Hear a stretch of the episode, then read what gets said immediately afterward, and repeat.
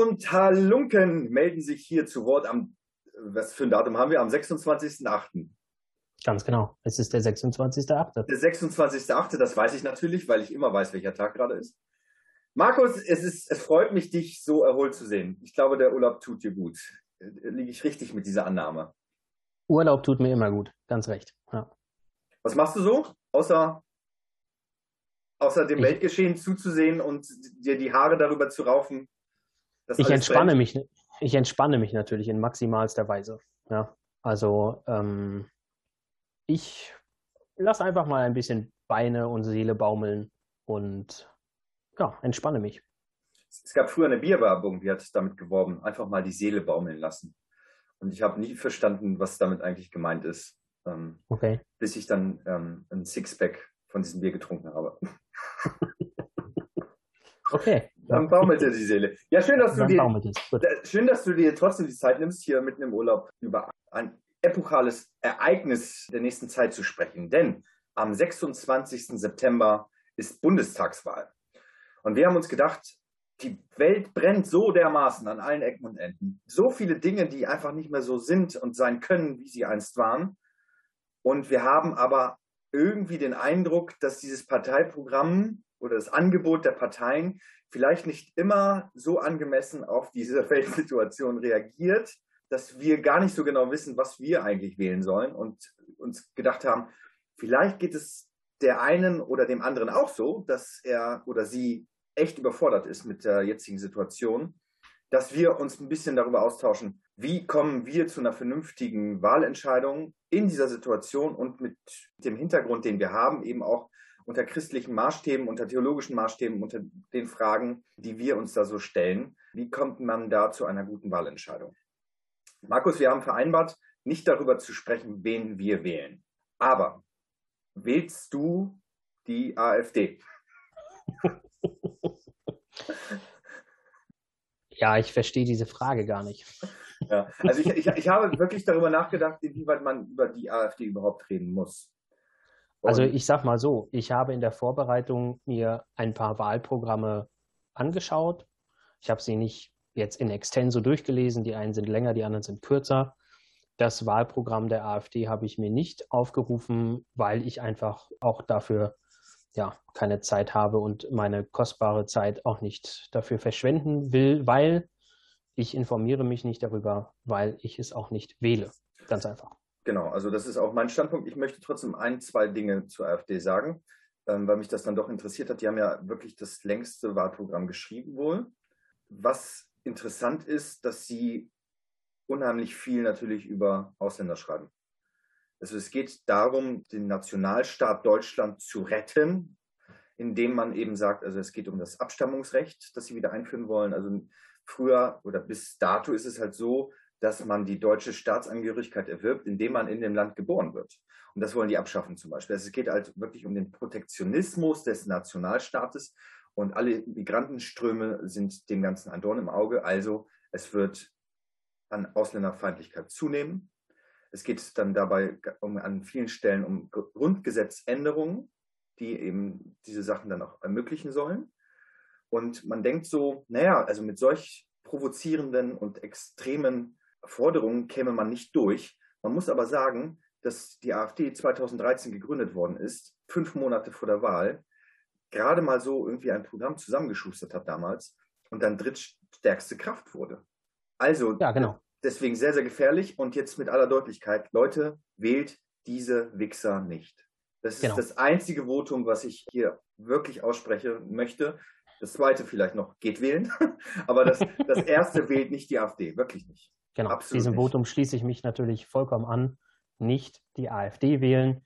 Wir werden auch nochmal im Verlauf äh, wahrscheinlich über Wahlversprechen reden und wie sie in der Vergangenheit eingelöst wurden und wie sie dann wahrscheinlich auch mit der nächsten Bundesregierung dann eingelöst oder nicht eingelöst werden.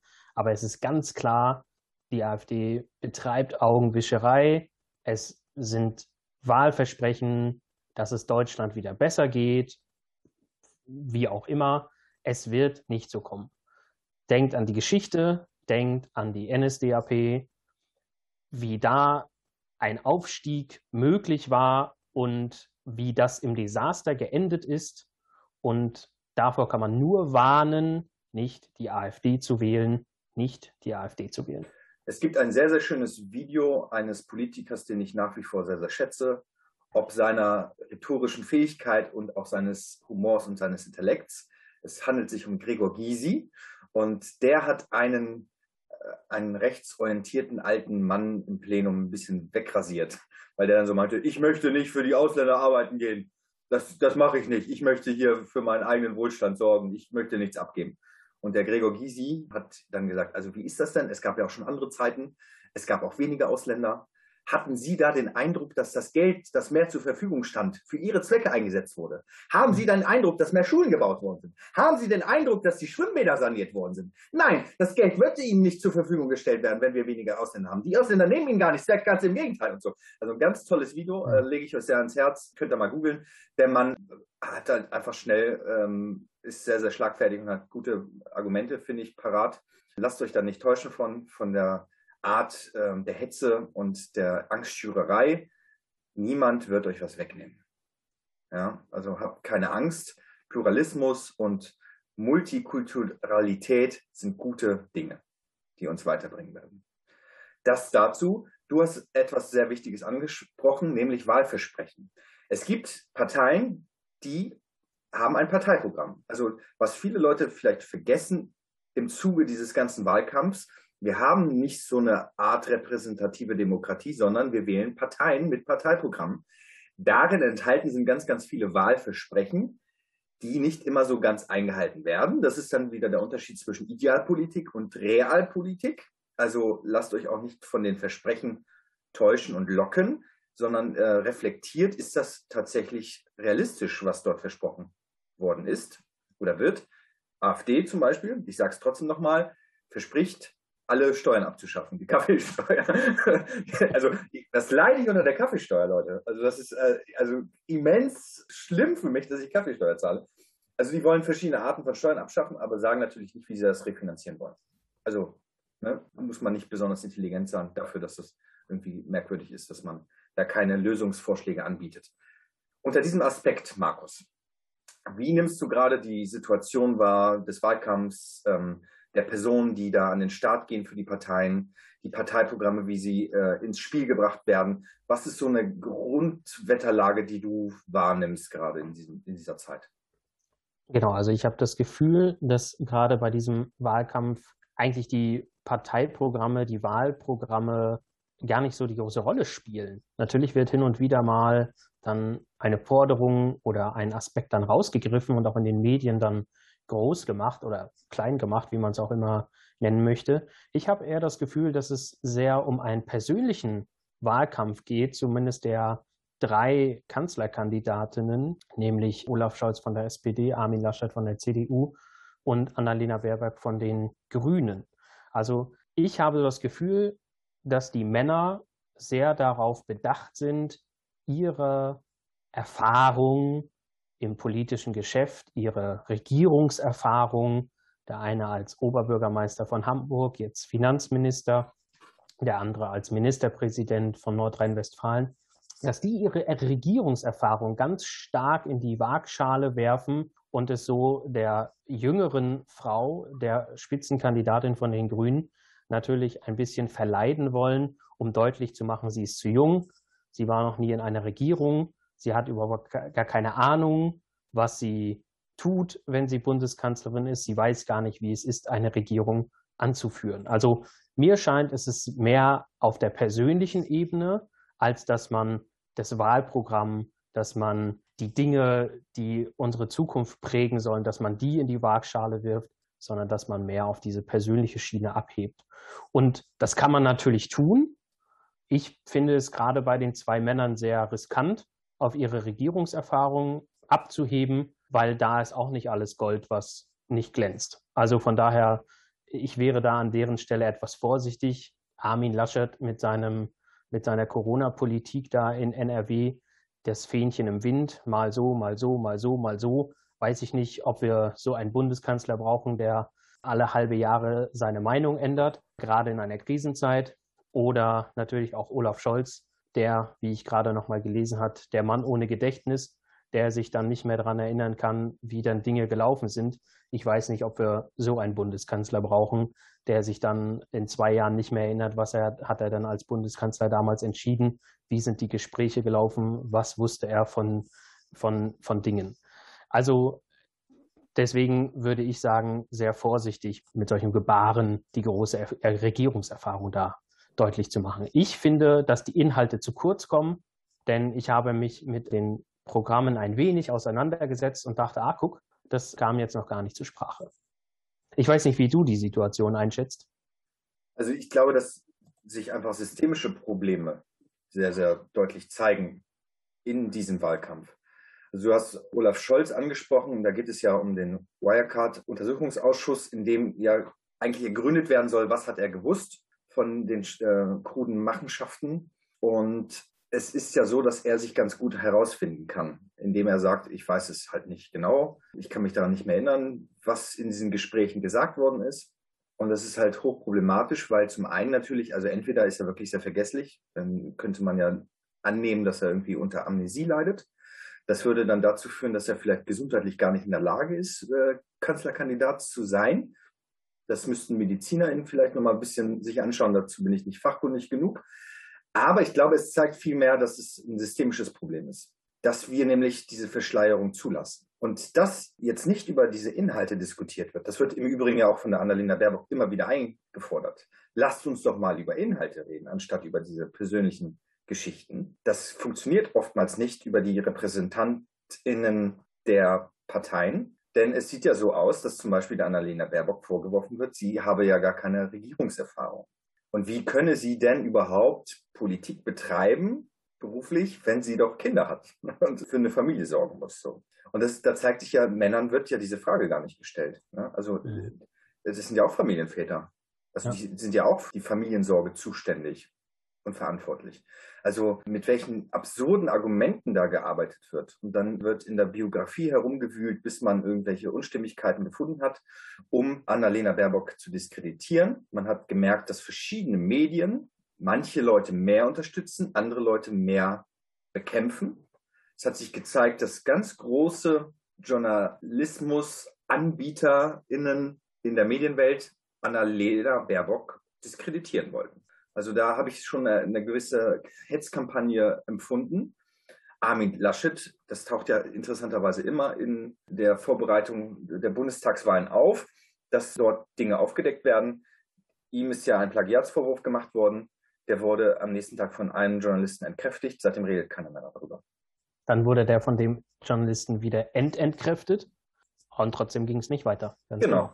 Und, und, und, über das Plagiat von Annalena Baerbock wurde zwei Wochen äh, geredet und nichts anderes war mal Thema. Naja, also was ich, deswegen da hake ich ganz kurz ein, wie wird eigentlich mit mehr oder weniger gleichen Sachverhalten umgegangen?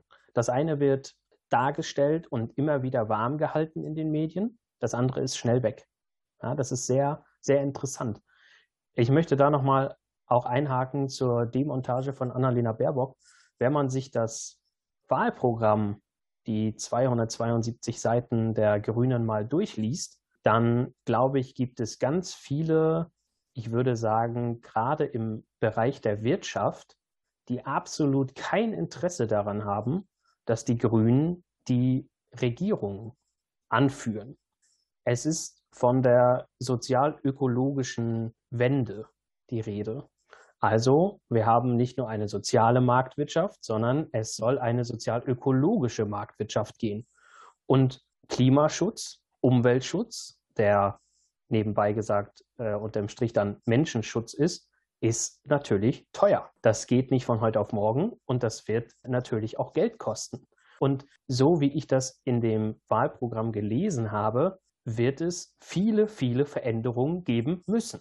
Und ich glaube, dass es da natürlich ganz große Widerstände auch in der Wirtschaft geben wird, weil man einfach natürlich Dinge ändern muss, anders aufstellen muss, umgestalten muss. Und welcher Mensch verändert sich schon ganz gerne?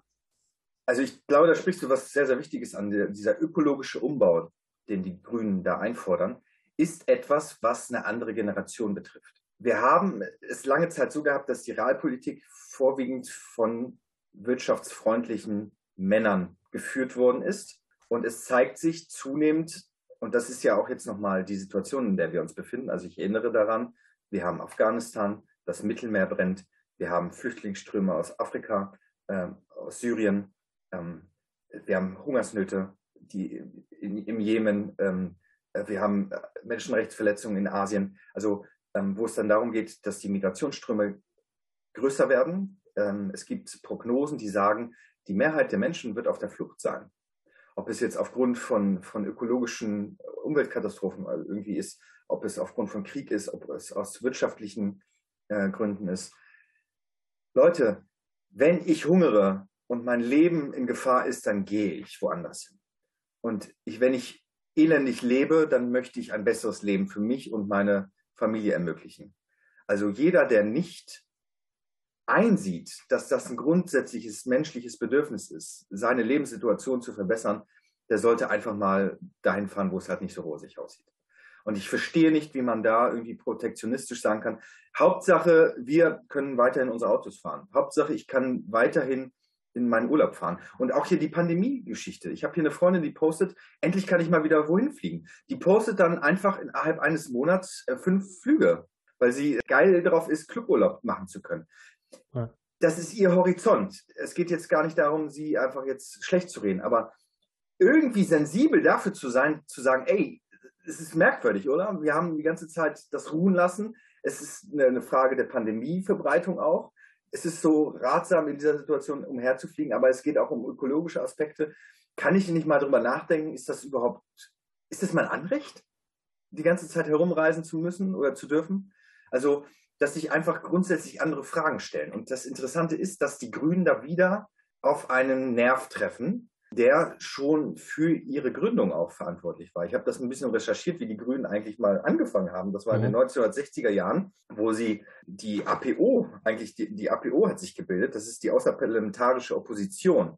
Und da ging es halt darum zu sagen, wir möchten keine kriegerischen Auseinandersetzungen. Es ging dann darum, dass die NATO ein, ein Doppelpakt, wie hieß das, ein Doppel, ich muss mal gucken. Der NATO-Doppelbeschluss. Der NATO-Doppelbeschluss wurde da ähm, veranlasst, wo es um die atomare Aufrüstung ging. Und man hat da äh, gerade junge Studentinnen haben, sind dann auf die Straße gegangen, haben angefangen zu demonstrieren, um zu sagen, so wie wir regiert werden, möchten wir das nicht mehr. Ja? Und dann ging es halt auch um die, um die Klimapolitik, dass man zum ersten Mal irgendwie im, im Club of Rome, das war 1972, festgestellt hat, unsere Ressourcen sind begrenzt, das Wachstum ist begrenzt, gibt einen Klimawandel und wenn wir so weitermachen, äh, wird es nicht gut ausgehen. Ja? Das ist schon ganz, ganz lange her. Und dann haben sich aus diesen Demonstrations- oder Protestbewegungen haben sich dann 1980 die Grünen gebildet.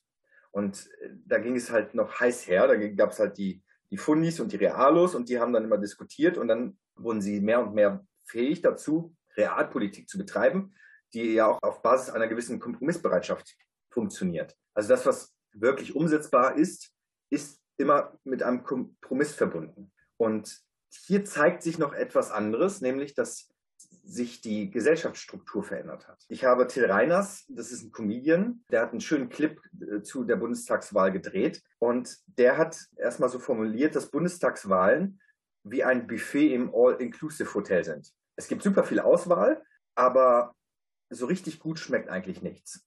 Aber wenn du nichts isst, wird das Buffet nicht besser. Irgendwas, was okay ist, wirst du schon finden. Und das passt ganz gut zusammen, wie ich so die Situation äh, wahrnehme. Also ich empfinde den ökologischen Umbau alternativlos. Ich glaube, dass die soziale Frage auch eine ökologische Frage ist. Du redest von Lebensschutz. Also wenn wir eine Zukunft haben wollen auf dieser Erde, müssen wir unser Verhalten verändern. Und da müssen wir uns auch beteiligen an Meinungen und Erkenntnissen, die Fachleute haben. Also so ein bisschen technokratisch auch denken. Ja, und Natürlich, dann war ja auch in der letzten Zeit immer die Rede davon, dass dann die Grünen die Verbotspartei sind und den Menschen muss man dann verbieten und vorschreiben. Und manchmal muss man halt Gesetze machen, die langfristig einen Nutzen haben, die vielleicht in dem Moment auch einschneidend sind. Das ist halt das Problem. Aber das hat nicht nur was mit der ökologischen Wende zu tun, sondern das hat immer mit politischen Entscheidungen zu tun, wenn man doch eine langfristige Politik betreibt. Und deswegen denke ich, es wird Gesetze geben, oder die gab es immer schon, die natürlich in gewisser Art und Weise einschneidend sind. Du kannst natürlich auch sagen, ich muss mich anschnallen im Auto. Viele Autos haben solche Piepdinger. Wenn du dich nicht anschnallst, dann piepst die ganze Zeit. Ja, ist das dann notwendig? Liegt es nicht in der Freiheit der Menschen, sich anzuschnallen oder nicht? Es gibt Tempolimits. Warum darf ich in der Stadt nur 50 fahren? Ich würde gerne 70 fahren in geschlossenen Ortschaften. Aber es gibt diese Regelungen, weil es auch einen gewissen Schutz gibt.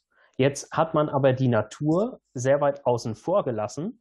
Das scheint ja alles auch gut zu funktionieren und die Bäume wachsen und was auch immer. Aber auch da Gesetze zu entwickeln und zu sagen, Moment, auch da, wir müssen nicht nur den anderen Menschen schützen, sondern wir müssen auch die Natur oder die Tiere schützen. Das wird Einschränkungen geben. Aber deswegen nochmal zurück auch zu deiner Aussage, es muss eigentlich ein Umdenken stattfinden. Wie gehe ich eigentlich mit mir, mit den Mitmenschen und mit der Natur um? Und soll ich alles das machen, was ich auch machen kann? Ja, also das ist natürlich jetzt sehr weit gegriffen, aber wenn ich jetzt schon wieder höre, der Mensch fliegt ins Weltall und was ist das Erste, was der Mensch macht, wenn er im Weltall ist? Er lässt seinen Müll da zurück. Ja, also hat man dann gar nichts verstanden und gar nichts gelernt, dass diese Müllteile, die jetzt im Orbit da umherschweben, dass die auch wieder zum Problem werden? Ja, das lassen wir einfach da oben aus den Augen, aus dem Sinn. Also ein Umdenken tatsächlich stattfinden zu lassen. Und für mich ist auch total wichtig, wenn ich jetzt nochmal auf die Erde zurückgehe, ich bin eigentlich ein leidenschaftlicher Bahnfahrer. Manchmal bringt mich das zur Weißglut. Jetzt hatten wir ja auch gerade wieder die Lokführerstreiks. Mal sehen, wo das noch hinführt. Aber auch da muss man, glaube ich, einfach das Geld investieren, dass die Bahn attraktiver wird. Dieses Verkehrsmittel, was durchaus eine, einen ökologischen Sinn hat, dass nicht jeder mit seinem eigenen Auto fährt, sondern dass wir halt mit dem Zug fahren. Und dass das halt noch attraktiver wird, auch äh, im Sinne des öffentlichen Nahverkehrs. Ich habe als Student in Augsburg ein Semesterticket, steige in Bus und Straßenbahn kostenfrei ein. Super Sache. Aber das funktioniert halt auf der, in der Stadt gut, wenn ich sowieso gut vernetzt bin. Wie funktioniert das auf dem Land? Da braucht man sein Auto oder sein Motorrad oder was auch immer, um überhaupt mobil zu sein. Und wie kriegt man das sozusagen auch nochmal ökologisch hin, dass die Leute auch auf dem Land nicht abgehängt werden? Das geht weiter mit der Digitalisierung. Warum gibt es denn nicht überall vernünftiges Internet? Weil sich für die Konzerne nicht rechnet, Sendemasten überall hinzustellen. Weil es zu teuer ist. Es ist nicht wirtschaftlich genug.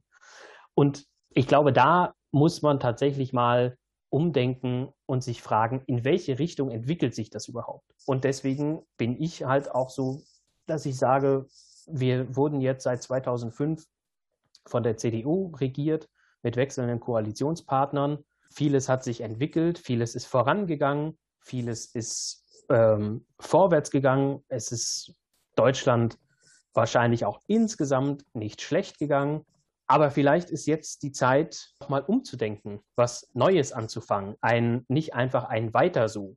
Und so würde ich tatsächlich auch Armin Laschet einordnen, dass ich, ich habe das Gefühl, mit Armin Laschet geht es halt weiter so wie bisher.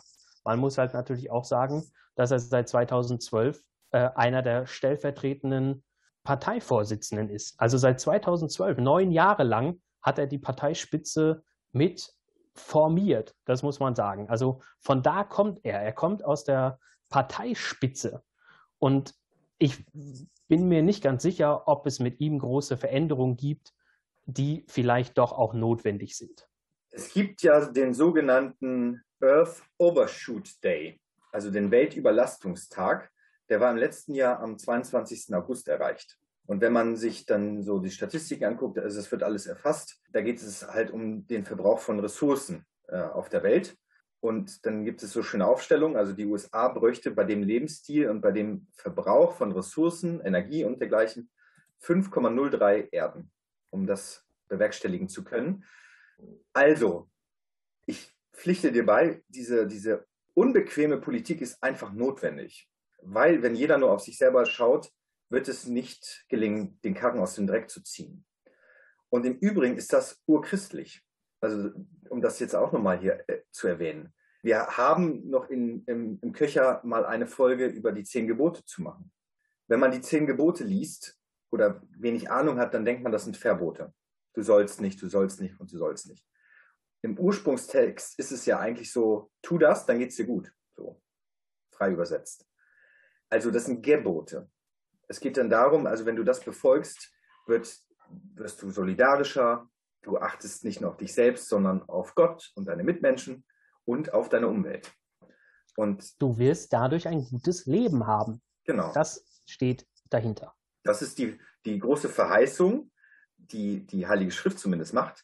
Ich möchte jetzt nicht davon sprechen, dass Annalena irgendwie eine Messias ist, eine Messianin, das wäre die weibliche Form von Messias. Müssen wir nochmal. Ich bin mir nicht sicher, ob es da eine weibliche Form gibt. Vielleicht äh, müssen wir diese Lücke auch mal schließen. Jedenfalls finde ich das sehr, sehr wichtig, dass man so sagt, natürlich muss es politische Entscheidungen geben, die gewisse Verhaltensweisen einschränken. Aber die, die Grünen als Verbotspartei zu deklarieren, ist einfach ein Fehler. Ähm, es gibt dann so Behauptungen, also da ist ja wirklich diese Rechtspartei nochmal sehr, sehr federführend, die eine ganz merkwürdige, unfaire Wahlwerbestrategie auch fährt, indem sie irgendwie den, den grünen Sozialismus da verteufeln und äh, die Klimapolitik würde irgendwie äh, die, die Nationalwirtschaft töten und so. Keine Ahnung, was da genau drauf steht, aber das ist einfach schändlich, wie dort Wahlkampf betrieben wird. Aber sie gründet, also dieser Wahlkampf gründet dann auch zum Teil auf einfach Falschaussagen und Lügen. Also zum Beispiel, was die Flüge angeht, äh, wird den Grünen vorgeworfen, sie würden die Inlandsflüge verbieten wollen. Ihnen wird vorgeworfen, dass sie den Bau von Einfamilienhäusern verbieten möchten.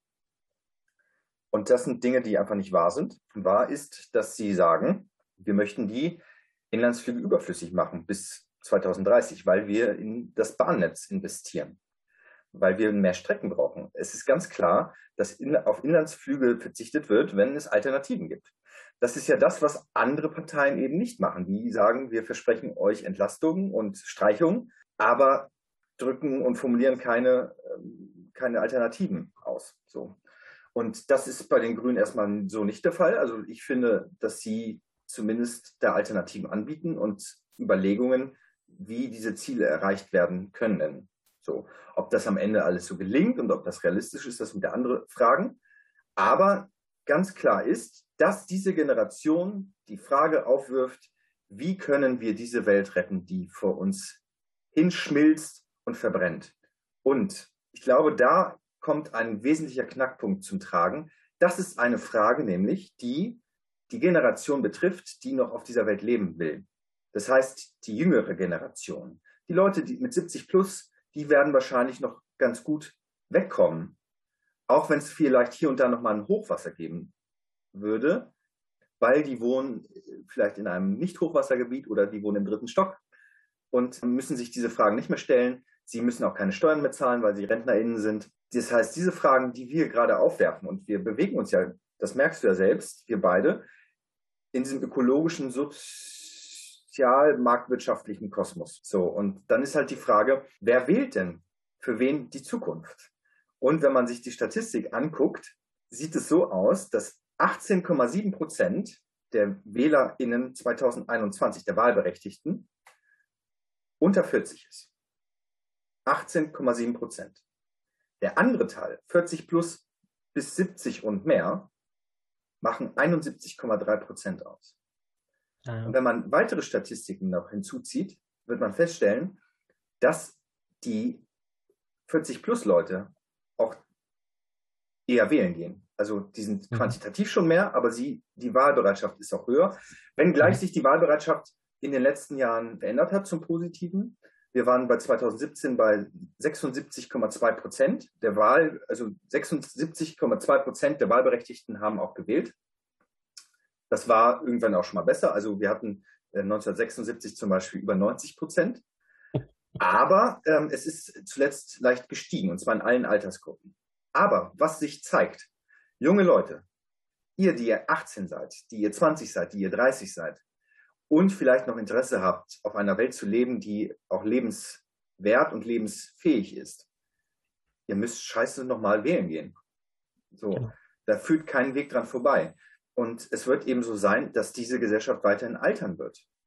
Und das ist einfach so, dass die Alten gerade über die Zukunft der Jungen entscheiden, wenn so gewählt wird, wie gewählt wird. Und natürlich werden vielleicht die Leute, die einen gewissen Wohlstand haben, auch eher den Wohlstand für sich sichern wollen. Und da gibt es einfach VertreterInnen, die das versprechen. Und für mich ist derzeit die CDU dabei ganz, ganz weit vorne. Also wenn wir Klimaschutz haben wollen, wenn wir Sozialverträglichkeit haben wollen, wenn wir eine migrationsfreundliche Politik haben wollen, dann müssen wir die Linken oder die Grünen wählen. Also die das zumindest in ihr Wahlprogramm aufgenommen haben und versprechen, dass das Themen sind, denen sie sich sehr, sehr stark widmen wollen. Und dass der Klimaschutz zum Beispiel in allen Parteien vorkommt, außer der AfD, die leugnen den Klimawandel, den gibt es halt nicht, brauchen wir nicht drüber reden. Aber alle anderen haben es aufgenommen und als Punkt oder als wichtiges Thema dieser Zeit aufgenommen. Das liegt nicht daran, dass die alten weißen Herren das als notwendig erkannt haben von sich aus, sondern weil wieder junge Leute auf die Straße gegangen sind. Fridays for Future beispielsweise,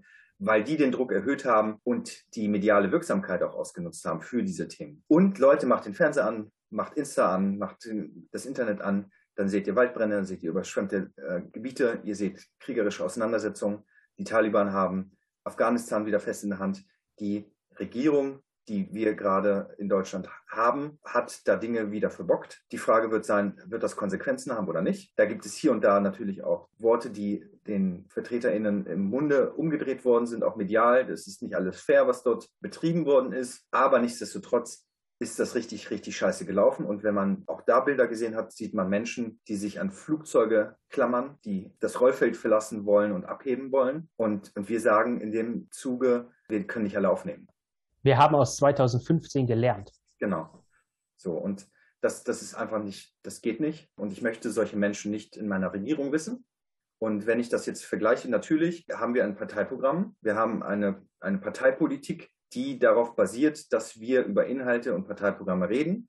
Aber die Erfahrung zeigt, es geht nicht ohne diese Person. Und umso interessanter ist es ja, dass äh, die SPD und die CDU mit Menschen werben, die so inhaltsleer sind und so, also einen solchen Vertrauensverlust auch unterliegen. Also ich glaube, sie wären ja besser beraten gewesen, wenn sie über die Inhalte geredet hätten, anstatt ihre Frontmänner ähm, da publik zu machen und vor den Wahlkampfkarren zu spannen. Denn was ich in der letzten Zeit gelernt habe, dass besondere Politik auch mit den Persönlichkeiten der PolitikerInnen zu tun hat. Und ich glaube, dass ich bin jetzt nicht der beste Freund Angela Merkels, aber ich schätze ihre Besonnenheit in diplomatischen Fragen und ich glaube, dass sie die richtige Person in der richtigen Zeit gewesen ist für die Herausforderungen, die wir hatten und die Krise der Geflüchteten oder die Flüchtlingskrise oder wie auch immer man das bezeichnen möchte. In dieser Zeit war es ein Segen, dass diese Frau an der Regierungsmacht war und ich möchte nicht einfach nur auf ihre Partei vertrauen, weil ich merke, dass da die Personen, die da Verantwortung tragen, vielleicht jetzt nicht die richtigen wären. Gerade für so einen Umdenkprozess, den wir wohl benötigen, um uns in eine gute Zukunft zu bewegen. Das wäre Ganz so neu. das, was ich gelernt habe. Ja. Ich kann dir, ich kann dir da nur zustimmen in dem, was du gesagt hast. Ihr habt jetzt gemerkt, wir haben deutlich argumentiert für eine Partei gegen andere Parteien. Wir leiten daraus trotzdem keine Wahlempfehlung ab. Nochmal ganz deutlich, das sind unsere Gedanken, die wir uns gemacht haben, als wir uns ein bisschen damit beschäftigt haben, wie wir gerade auf die Welt gucken, wie wir auf die politische Landschaft schauen. Man muss natürlich auch sagen, ich möchte das nur einfach nochmal vervollständigen, damit uns tatsächlich nicht irgendwie tendenzielles, ja, was auch immer vorgeworfen wird. Annalena Baerbock hat halt auch einen Plagiatsvorwurf ja, gehabt. Der steht im Raum. Auch da gibt es Versäumnisse. Sie hat ihre Nebeneinkünfte oder Einkünfte erst zu spät nachgemeldet im Bundestag. Das ist auch ein Regelverstoß. Auch das wollte ich nochmal komplett sagen, nicht, dass ja, wir das übersehen würden. Und ich möchte das auch nicht entschuldigen, weil ich auch nicht der Anwalt Annalena Baerbocks bin. Dennoch muss ich auch sagen, wir haben darüber gesprochen, wie tendenziell das auch ausgeschlachtet wird. Einmal sehr viel, bei anderen eher weniger. Es ist halt so, jeder von uns ist halt ein Mensch, jeder von uns macht Fehler. Das gilt für Armin Laschet und Olaf Scholz genauso wie für Annalena Baerbock. Jeder hat aber auch seine Zukunftsvision, jeder hat seine Talente, seine guten Dinge. Und ich möchte einfach auch dafür plädieren, schaut euch an, was die Inhalte sind. Informiert euch. Es gibt für jedes Wahlprogramm. Das braucht ihr nur bei Google eingeben, dann habt ihr die Wahlprogramme sehr schnell parat. Es gibt für jedes Wahlprogramm, das kann man en Detail lesen. Wie gesagt, manchmal sind es sehr, sehr viele Seiten, manchmal ist es ein bisschen kürzer. Auch Zusammenfassungen, wo es das Wichtigste in Kürze zusammengestellt ist. Und was ich tatsächlich, ich muss jetzt, jetzt doch nochmal sagen, was ich bei den Grünen gesehen habe, die haben sogar Podcasts für ihr Wahlprogramm. Also Podcast ja auch der neue Trend, sich einfach irgendwo beim Gehen, beim Spazierengehen, was auch immer, beim Joggen, sich anhören, was los ist. Einfach sich den grünen Podcast mal anhören und sich mal informieren und bei den anderen Parteien nachlesen, wofür stehen sie eigentlich. Alles natürlich auch immer unter dem Vorbehalt, es sind auch Versprechungen dabei, die nicht eingehalten werden können. Aber wie realistisch sind diese Forderungen dabei? Und man muss auch sagen, dass es ganz klar, es wird nicht eine Partei geben, die Deutschland ab September regiert. Es wird auf eine Zweier-, wenn nicht sogar Dreier-Koalition hinauslaufen. Kommt natürlich darauf an, wie viel die einzelnen Parteien an Wählerstimmen bekommen. Also alles wird sowieso nicht durchzusetzen sein. Es wird Kompromisse geben. Aber ich für meinen Teil denke, ich glaube, wir brauchen ein bisschen Veränderung, ein bisschen mehr Zukunft. Und ich bin auch geneigt zu sagen, wagen wir doch mal ein Experiment. Wir haben gesehen, Deutschland geht es gut. In der Corona-Zeit wurde das Geld rausgehauen, als wenn es äh, nichts kosten würde. Da äh, noch ein Fördergeldchen und da noch ein Fördergeldchen und hier noch eine Summe und da, was ich grundsätzlich ja gut finde. Aber wir sehen doch, dass die Ressourcen scheinbar da sind. Was kann uns Großes passieren? Lasst uns doch mal ein Zukunftsexperiment wagen. Markus, ich würde dich wählen. Sehr gerne. Ja, eh, das nächste Mal lasse ich mich aufstellen. Also unsere berufliche Zukunft ist ja auch nicht immer so ganz sicher. Deswegen seid gespannt, ob da vielleicht noch was kommt in Augsburg oder im Ruhrgebiet. Ja. Und was ich aber auch noch, was ich aber noch empfehlen möchte, ganz eindringlich, es wird ab dem 2. September der Valomat freigeschaltet, der Wahlomat. Da gibt es Fragen und diese Fragen beantworten die Parteien dann je nach ihrem Wahlprogramm und nach ihrer Gesinnung. Und in diesem Wahlomat wird euch die Frage gestellt und ihr beantwortet diese Frage, wie ihr sie für richtig haltet. Und dann, ich glaube, ich weiß gar nicht, wie viele Fragen das sind, 20 oder, oder 25, keine Ahnung. Und dann, wenn ihr alle Fragen beantwortet habt, seht ihr, welche eure persönliche Meinung zu den einzelnen Fragen zu welcher Partei am meisten passt. Also das ist, glaube ich, auch ein sehr wichtiges Instrument, mal zu schauen, ich habe die und die und die und die Meinung.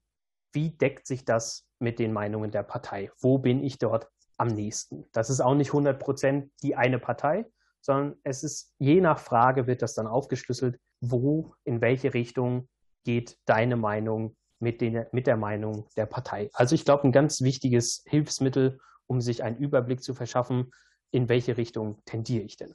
Genau, also da werden inhaltliche Überschneidungen erfasst zu gewissen Oberthemen und Bereichen und ihr könnt besser einschätzen, werden die Interessen, die ich persönlich habe, von dieser oder jener Partei gut vertreten.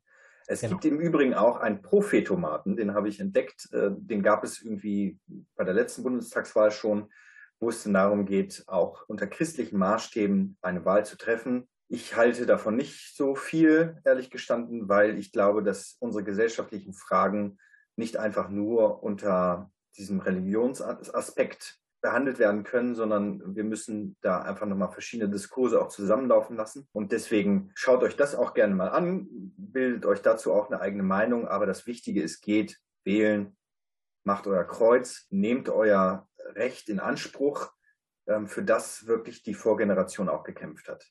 Es ist auch sicherlich nicht umsonst so, dass die ältere Generation noch so wahlbereit ist, denn sie hat auch andere Zeiten erlebt. Und Markus, du bist ja auch nochmal aus dem ostdeutschen Kontext gewöhnt, dass man nicht immer die Wahl hatte. Und deswegen schützt dieses Recht, dieses Privileg, müsste man auch eigentlich schon sagen, damit das auch weiterhin erhalten bleibt.